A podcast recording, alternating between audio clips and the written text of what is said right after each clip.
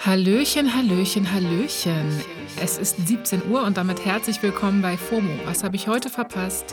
Wir haben Dienstag, den 5. April 2022. Mein Name ist Jasmin Polat und ich habe da mal was vorbereitet. Live your best life. Living always loves it. Das war unser aller Lifestyle-Guru Paris Hilton auf dem roten Teppich bei den Grammys. Dieses Mantra hat sie da in einem Interview mit TikTok rausgehauen. Sliving ist ihre ganz eigene Wortkreation aus Slayen und Living. Sliving. Heute geht es um freiwillige Quarantäne, Hashtag Butcher und den IPCC-Bericht.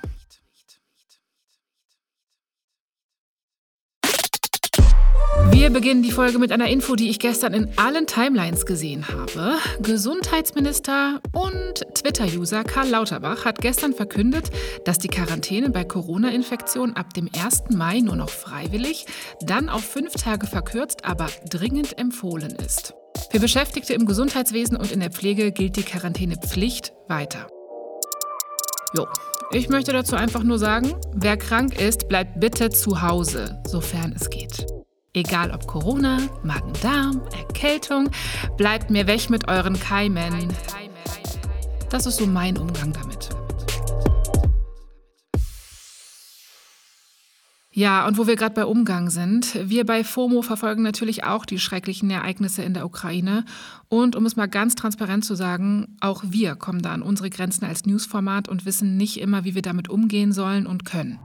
A passiert einfach viel zu viel zu schnell und B gibt es Dinge, die so furchtbar sind, dass die auch uns sprachlos machen.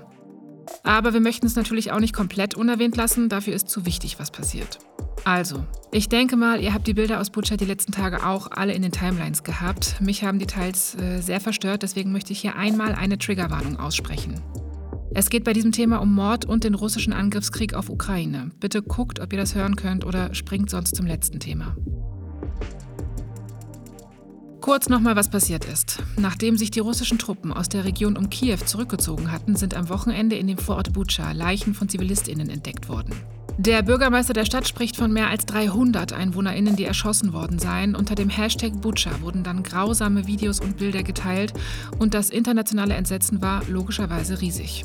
Das waren ZivilistInnen, teils noch mit dem Wohnungsschlüsselbund neben ihnen auf dem Boden am Küchentisch sitzend, die brutal ermordet wurden. Außerdem wurde dort laut einem ukrainischen Nachrichtenportal eine Folterkammer entdeckt. Auf den Bildern und Videos ist auch zu sehen, dass die Kleinstadt völlig zerstört ist. Das alles ist wirklich verstörend und auch wenn unsere Gefühle beim Scrollen nicht so im Vordergrund stehen sollen, muss man echt schauen, wie man auch als Privatperson mit diesen Nachrichten umgeht. Dazu haben wir hier bei FOMO schon einiges gemacht. Ich verlinke euch in den Shownotes nochmal die Samstagsfolgen zu Content ohne Warning und Krieg auf Social Media. Hört da gerne rein, wenn ihr mögt. Weltweit werfen PolitikerInnen Russland jetzt Kriegsverbrechen vor, unter anderem US-Präsident Joe Biden und der deutsche Bundespräsident Frank-Walter Steinmeier, und fordern Aufklärung. Einige sind schon dabei. Die Menschenrechtsorganisation Human Rights Watch hat nach eigenen Informationen Beweise gesammelt, dass Russland dort Kriegsverbrechen begangen hat. Und auch der EU-Ratspräsident Charles Michel hat bei Twitter angekündigt, dass die EU Beweise für ein mögliches Gerichtsverfahren sammelt, zum Beispiel vor dem Internationalen Strafgerichtshof in Den Haag. Die russische Regierung streitet eine Verantwortung Russlands dazu ab. Klar.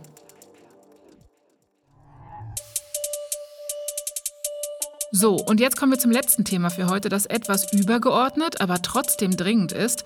Wisst ihr noch, das Klima?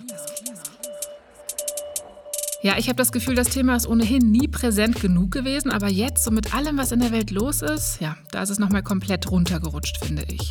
Dabei gibt es eine Menge News, zum Beispiel den neuen IPCC-Bericht vom Weltklimarat. Der Weltklimarat gibt seit 1990 solche Berichte raus und ein Bericht sind eigentlich mehrere Teilberichte, an denen hunderte Forschende arbeiten.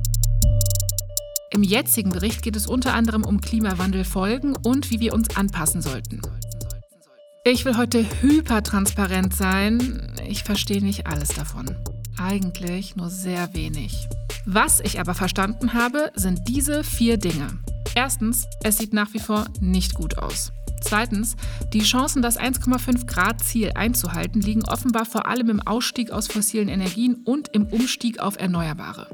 Drittens, die kommenden acht Jahre sind entscheidend. Und viertens, Greta Thunberg von Fridays for Future sieht das alles nicht so rosig. Die hat nämlich gestern getwittert. Beim Lesen des neuen Hashtag IPCC-Berichts sollte man bedenken, dass die Wissenschaft vorsichtig ist und dieser Bericht von den Ländern in den Verhandlungen verwässert wurde. Viele scheinen eher darauf bedacht zu sein, den VerursacherInnen des Problems falsche Hoffnungen zu machen, anstatt die unverblümte Wahrheit zu sagen, die uns eine Chance zum Handeln geben würde.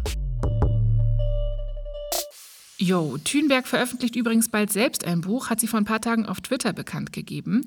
The Climate Book soll das heißen, kommt im Oktober und soll eine Art globalen Überblick geben und Zusammenhänge der verschiedenen Krisen deutlich machen. Falls ihr mehr wissen wollt, ich verlinke euch noch ein, zwei gute Artikel zu dem Bericht, die das verständlich aufbereiten und analysieren. Und hört ansonsten gern mal 1,5 Grad von Luisa Neubauer. Da findet ihr auch alles zum Thema Klima. So, das war's für heute mit meinem FOMO-Bericht. Wir hören uns morgen wieder hier auf Spotify. Live your best life. Schreibt uns doch mal, wie ihr gerade am Sliven seid, an fomo.spotify.com. FOMO ist eine Produktion von Spotify Studios in Zusammenarbeit mit ACB Stories. Ciao. Ciao.